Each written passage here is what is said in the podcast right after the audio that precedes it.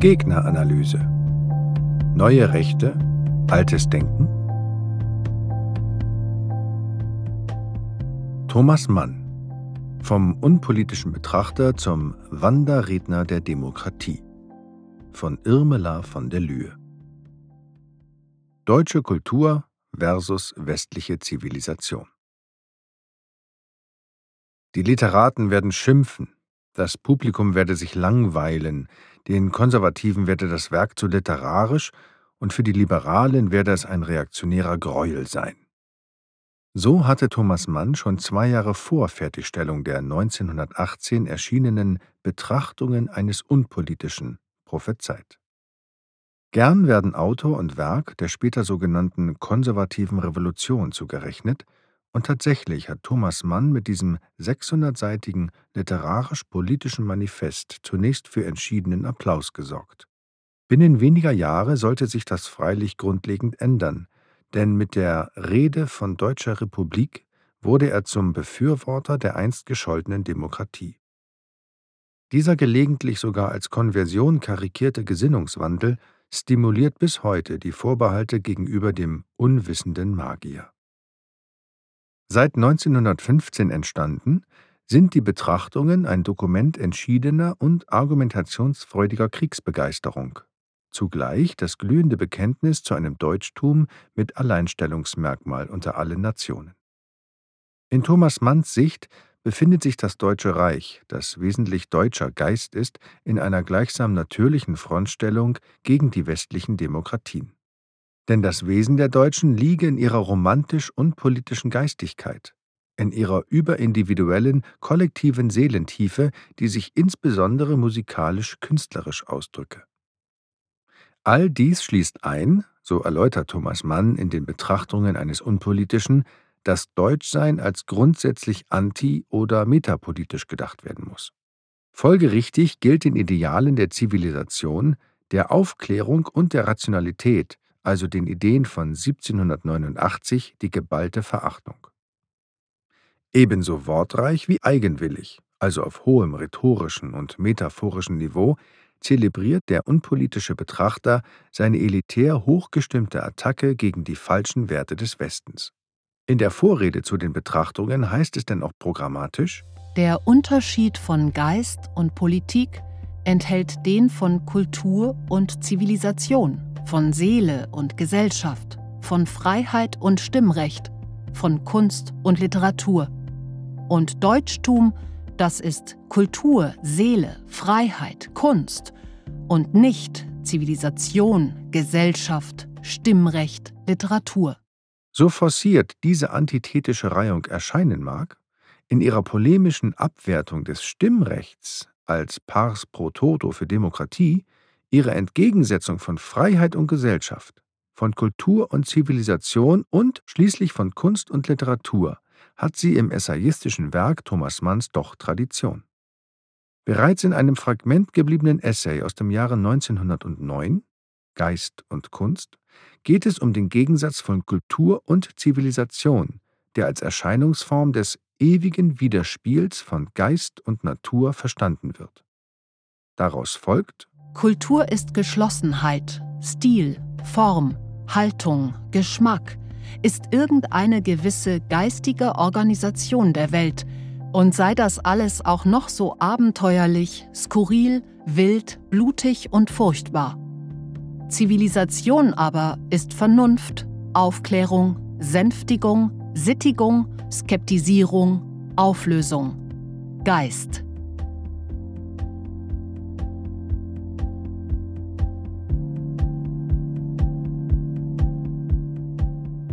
Der Krieg als Bedingung für Kultur. Auf die Plausibilität solcher willkürlich anmutenden Gegensatzbildungen kommt es hier gar nicht an sondern auf ihre Ideen und diskursgeschichtlichen Implikationen. Denn wo Kultur Ausdruck von Geschlossenheit, Stil, Form und Haltung ist und sich durchaus abenteuerlichen, skurrilen oder gar blutigen und furchtbaren Voraussetzungen und Äußerungsformen verdanken kann, da ist der Schritt nicht weit, den Thomas Mann in den Kriegsessays und passagenweise in den Betrachtungen auch gegangen ist. Nämlich den Krieg als Ausdruck und nicht als Zerstörung, nicht als Untergang, sondern als Bedingung von Kultur zu verstehen. Wie die Kultur, so steht auch der Krieg für die Elementar- und Grundmächte des Lebens. Die Ideen der Französischen Revolution hingegen waren ein Angriff auf diese Elementar- und Grundmächte, der moderne Sündenfall. Aus dieser Perspektive erscheint der Erste Weltkrieg als überfällige Restitution einer elementaren, natürlichen Ordnung unter den Völkern. Die Ideen von 1914 und das Augusterlebnis des Jahres 1914 liefern somit die geschichtspolitisch überfällige Rücknahme der Ideen von 1789 und des Sturms auf die Bastille. Für den Thomas Mann der Kriegsessays, Gute Feldpost, Gedanken im Kriege, Friedrich und die Große Koalition und der Betrachtungen geht es mithin nicht um weniger als um einen Entscheidungskampf zwischen der metaphysischen deutschen Nation und dem ihr wesensfremden Westen. Eben dieser mythosvergessene Westen hat es auf das Reich der Mitte, auf das romantisch-unpolitische Deutschland abgesehen. Der aus militärisch-politischen Kontexten gut bekannte Topos, das Deutsche Reich, sei in diesen Krieg gezwungen worden und habe, eingekreist und bedroht von feindlichen Mächten, nur den Weg in den Angriff wählen können, dieser Gedanke wird in den Betrachtungen ideengeschichtlich und kulturtheoretisch ausformuliert. Ihr Bellizismus verdankt sich also einer kultur- und völkerpsychologischen Dichotomie mit langer Tradition nicht aber der Huldigung eines soldatischen Heroismus, wie man sie aus der Kriegsessayistik Ernst Jüngers kennt. Die zentralen Gedanken der Betrachtungen hat Thomas Mann also bereits in den vorausgegangenen Kriegsessays geliefert. Zugleich versteht er seine Beiträge zu den Ideen von 1914 als einen Gedankendienst mit der Waffe, mit dem er schriftstellerisch zu kompensieren versucht, dass er als kriegsuntauglich eingestuft worden war. Schon in dem im November 1914 erschienenen Essay Gedanken im Kriege betont Thomas Mann, Krieg bedeute Reinigung, Heilung und ungeheure Hoffnung. Er sei dem Deutschen Kaiserreich überdies aufgezwungen worden, so dass es mittlerweile nur einen wirklich ehrenvollen Platz geben könne. Es ist der vor dem Feind.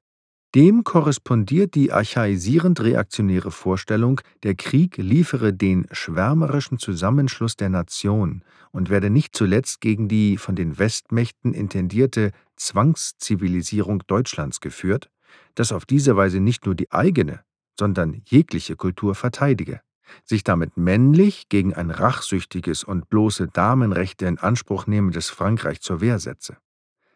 In ihrer extremen kulturgeschichtlichen und geschlechterpolitischen Antithetik liefern also sowohl die Kriegsessays als auch viele Passagen aus den Betrachtungen Beiträge zu der These, Krieg sei gerade nicht das Gegenteil, das Ende, der Untergang der Kultur, sondern ihre Bedingung. Für die demokratiefeindlichen, antipolitischen Grundideen der Betrachtungen firmiert, darauf hat Thomas Mann selbst hingewiesen, Friedrich Nietzsche als philosophische Autorität. Freilich spitzt Thomas Mann aus aktuellem Anlass kräftig zu. Und doch ist die voluminöse literarisch-intellektuelle Spurensuche, die in den Betrachtungen angestrengt wird, im Grunde kein Beitrag zur Ästhetisierung oder gar Erotisierung des Krieges, wie man sie bei Ernst Jünger findet. Vielmehr liefert Thomas Mann im Prinzip und auf der Grundlage eines immensen Lektürepensums, auf 600 Seiten finden sich ca. 4000 Zitate, Betrachtungen eines Künstlers als Künstlerwerk, als Werk eines Künstlertums und damit als Zeugnis einer skrupulösen Durchdringung von politisch weltanschaulichen, geschichts- und kulturphilosophischen Positionen, wie sie seit Nietzsche in der Luft lagen, hat Thomas Mann die Betrachtungen verstanden.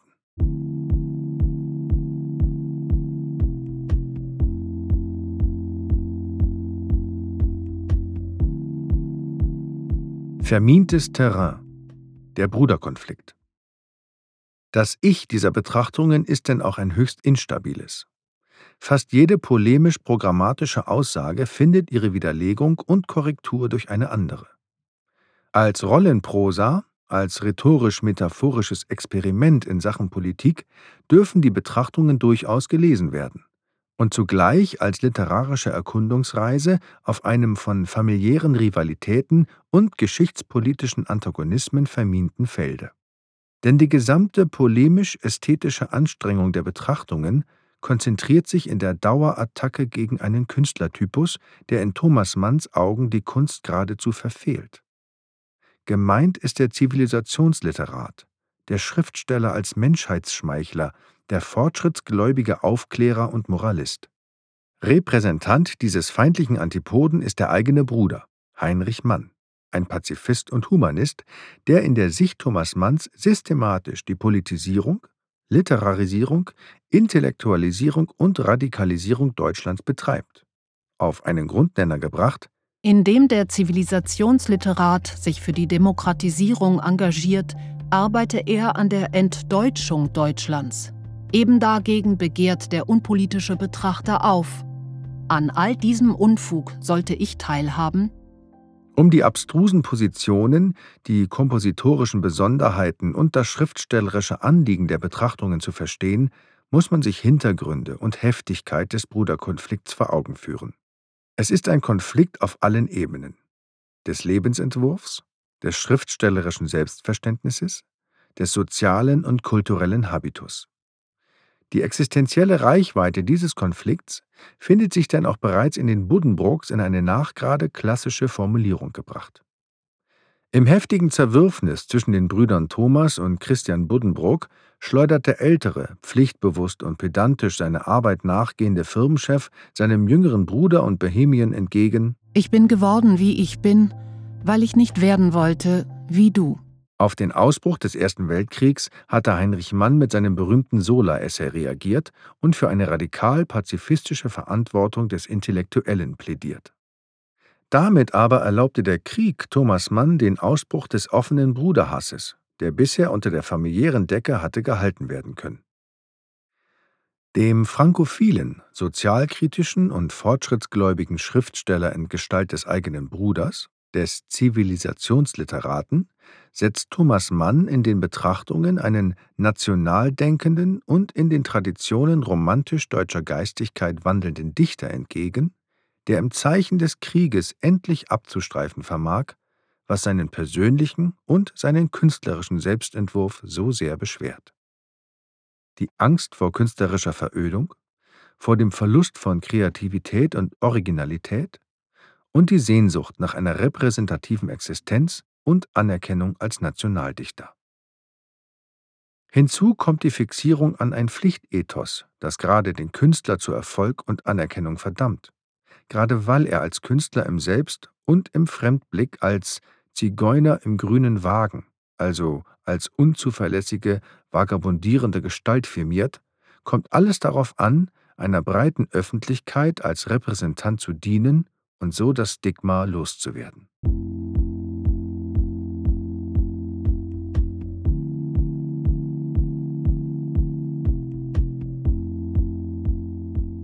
Widerlegung und Versöhnung. Und doch hat Thomas Mann mit den Betrachtungen den selbstverordneten Anspruch nicht einlösen können. Im Gegenteil.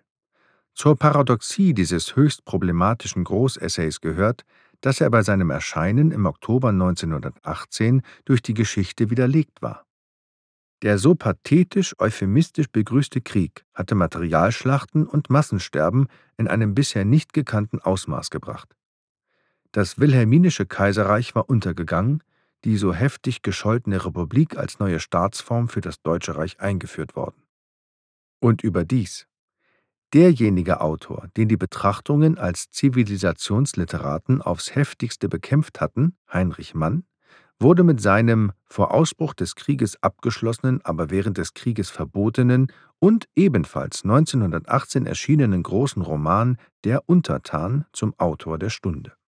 Hatte Thomas Mann seinem Bruder noch ruchlosen Ästhetizismus vorgeworfen, so musste er nun zum Beispiel von Kurt Tucholsky erfahren, der Untertan liefere das Herbarium des deutschen Mannes. Zwischen den Brüdern sollte es im Laufe der nächsten Jahre zu einer Aussöhnung und auch zu einer Annäherung in den politisch-weltanschaulichen Positionen kommen.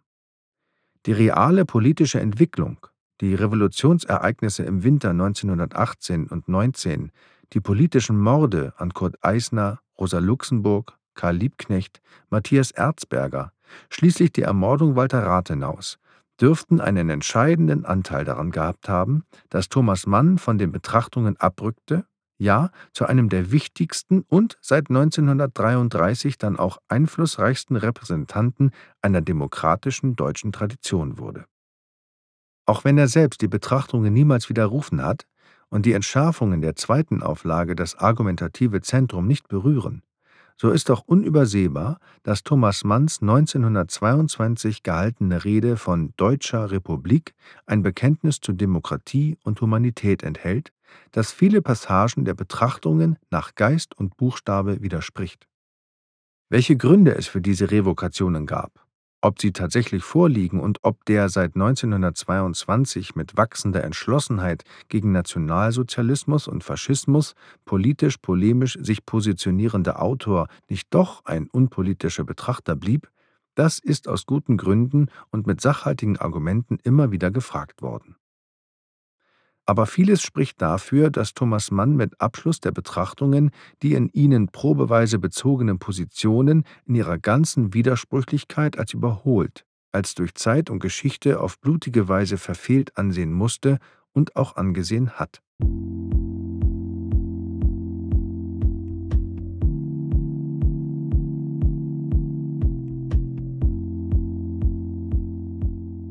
Hintergrund Thomas Manns Lebensgeschichte.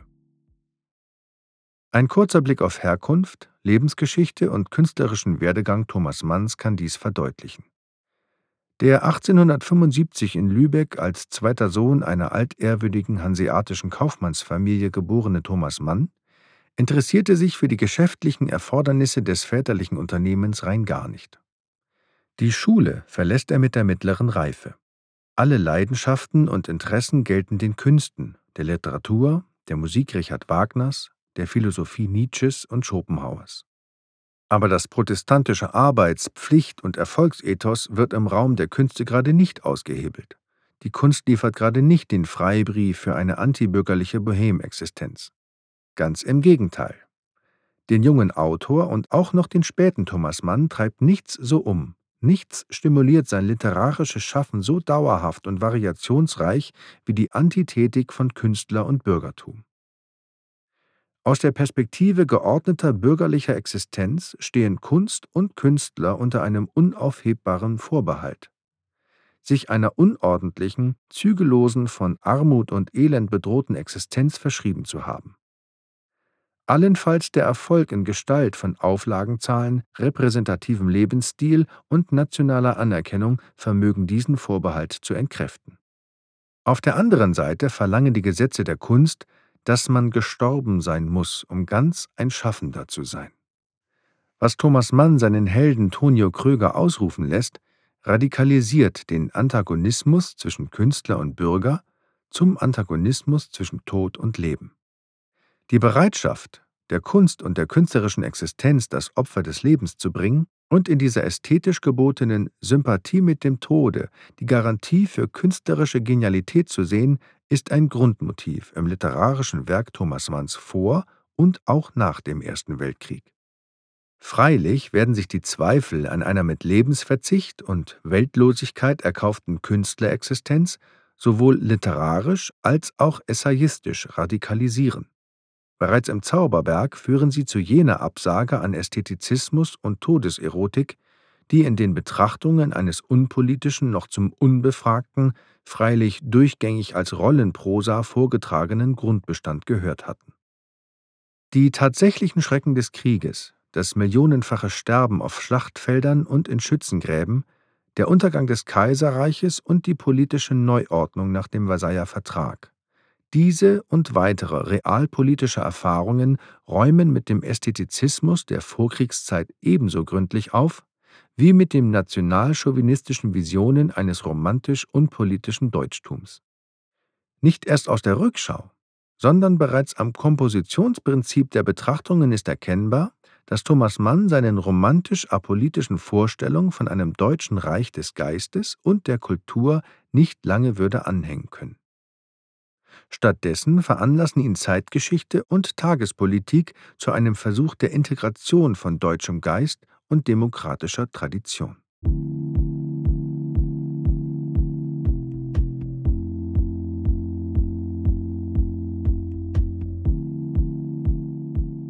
Eine deutsche humanistisch-demokratische Kultur. Dafür steht die Rede von Deutscher Republik am 15. Oktober 1922 im Beethoven-Saal der Berliner Philharmonie gehalten, zum 60. Geburtstag Gerhard Hauptmanns und zugleich in direkter Bezugnahme auf die Ermordung Walter Rathenaus. Mit ihr macht Thomas Mann den durchaus eigenwilligen, aber wirkungsvollen Versuch, romantische Traditionen für eine deutsche Menschlichkeit und gegen den obrigkeitsstaatlichen Wilhelminismus in Anspruch zu nehmen. Der sentimentale Obskurantismus völkisch-chauvinistischer Kreise, in dem Thomas Mann den geistigen Nährboden für die ihn erschütternde Serie politischer Morde erkennt, wird in Zukunft in immer neuen Variationen als Verhunzung wahrer deutscher Tradition gebrandmarkt. Mit Novalis und Walt Whitman, mit Goethe und Nietzsche argumentiert Thomas Mann seit Beginn der 20er Jahre für eine deutsche humanistisch-demokratische Kultur, zu deren Verteidigung er schließlich sogar zum Bündnis zwischen Bürgertum und Sozialdemokratie aufruft. Vom Wunsch nach Synthese, von Versuchen der Überwindung antithetischer Konstellationen, wie sie die Betrachtungen bestimmen, zeugen zahllose Essays Thomas Manns in der Weimarer Republik. Immer geht es dabei darum, das Neue der Republik als ein durch die Umstände von Zeit und Geschichte aktualisiertes und erneuertes Altes zu kennzeichnen und zugleich der moderne typischen Usurpation des Konservativen durch völkisch-reaktionäre Kräfte entgegenzutreten. So muss auch der Gedankengang in jenem Essay verstanden werden, mit dem Thomas Mann als Erfinder des Begriffs konservative Revolution gelten kann. 1921 hatte er in der Einleitung zu einem Heft der Süddeutschen Monatshefte über Besonderheiten und Tendenzen der russischen Literatur darauf verwiesen, dass der Nietzsche der unzeitgemäßen Betrachtungen im Grunde nichts anderes praktiziere als konservative Revolution. An einer Synthese von Aufklärung und Glauben, von Freiheit und Gebundenheit, von Geist und Fleisch, Gott und Welt arbeite Nietzsche. Und künstlerisch bedeutet dies nichts anderes als die Synthese von Sinnlichkeit und Kritizismus, politisch ausgedrückt die von Konservatismus und Revolution. Die Überwindung von Dichotomien, die Herstellung einer gedanklichen, künstlerischen und schließlich auch einer politischen Welt aus Romantik und Humanität, aus Volkstümlichkeit und hoher Kunst, aus nationalen und universalistischem Elementen sieht Thomas Mann als Chance und Aufgabe der Republik. Das sind zweifellos noch immer Überlegungen eines Künstlers, die sich freilich seit 1922 und bis zu seinem Tode 1955 in einer entschieden antivölkischen, antifaschistischen Haltung niederschlagen. Und die ihre ebenso folgenreiche wie aktuelle Formulierung in jenem öffentlichen Brief von Januar 1936 finden sollten, der ihm noch im gleichen Jahr die Aberkennung der deutschen Staatsbürgerschaft und der Ehrendoktorwürde der Universität Bonn eintrug. Dem nationalsozialistischen Regime hatte er entgegengeschleudert: Man ist nicht deutsch, indem man völkisch ist. Zwischen 1922 und 1933 hat Thomas Mann 375 publizistische Beiträge tages- und allgemeinpolitischen Zuschnitts verfasst, darunter 1925 den Aufsatz Deutschland und die Demokratie, in dem er den Faschismus als obskurantistischen Rückfall als romantische Barbarei bezeichnet und ergänzt, der Dienst am Leben sei heute nichts anderes als Dienst an der Demokratie. 1932 wird Thomas Mann im Nationalsozialismus nichts als ein trübes Amalgam sehen. Eine Elendsmischung aus vermufften Seelentümern und Massenklamauk, vor der germanistische Oberlehrer als vor einer Volksbewegung auf dem Bauch liegen, während sie ein Volksbetrug und Jugendverderb ohnegleichen ist, der sich umlügt in Revolution. Mit scharfsichtigen Formulierungen, bissiger Treffsicherheit und höhnischer Präzision hat Thomas Mann auf den Aufstieg und die Wahlerfolge der NSDAP reagiert und dabei ideengeschichtliche Tradition für eine demokratisch-humane Ordnung gegen die drohende Gefahr aufgerufen, die er in den Betrachtungen noch ganz anders genutzt hatte.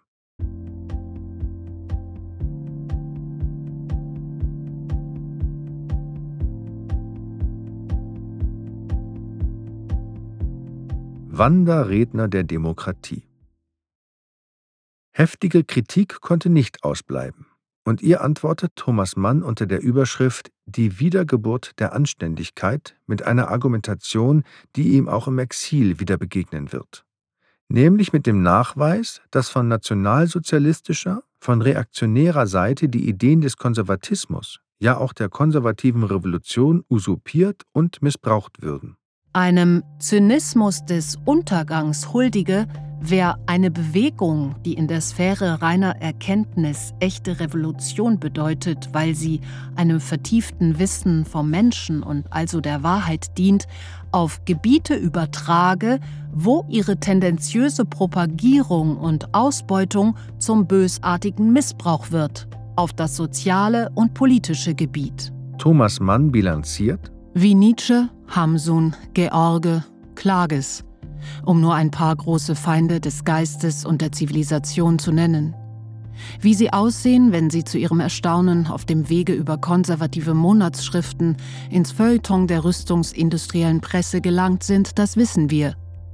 Nach letzter politisch-kultureller Reaktion, nach Volksverdummung, Volksverhetzung und Volksunterdrückung, nach Lüge, Mord und Krieg. Mit Recht ist darauf hingewiesen worden, dass Thomas Manns Überlegungen zu Begriff und Konzept einer konservativen Revolution eher Verwirrung als Klarheit bringen. Deutlich ist indes ein Anliegen, das den Autor der Betrachtungen zum Apologeten von Aufklärung und Menschenrechten gemacht hat, nämlich der Versuch einer Traditionsbindung von Republik und Demokratie aus dem Geiste der Romantik.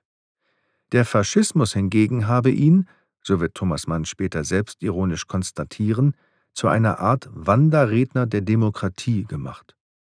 All dies war Folge realer historischer, persönlicher und künstlerischer Erfahrungen und Einsichten. Eben sie haben Thomas Mann schon während, vor allem aber nach dem Ende der Weimarer Republik, also zunächst im Exil in der Schweiz und seit 1939 in Amerika, nicht nur in seiner eigenen Sicht zum Repräsentanten des anderen, des wahren Deutschlands werden lassen. Eines Deutschlands, das sich einer liberalen und sozialen Moderne verpflichtet wusste und der Verhunzung deutschen Geistes, deutscher Kultur und deutscher Geschichte durch den Nationalsozialismus offensiv entgegentrat.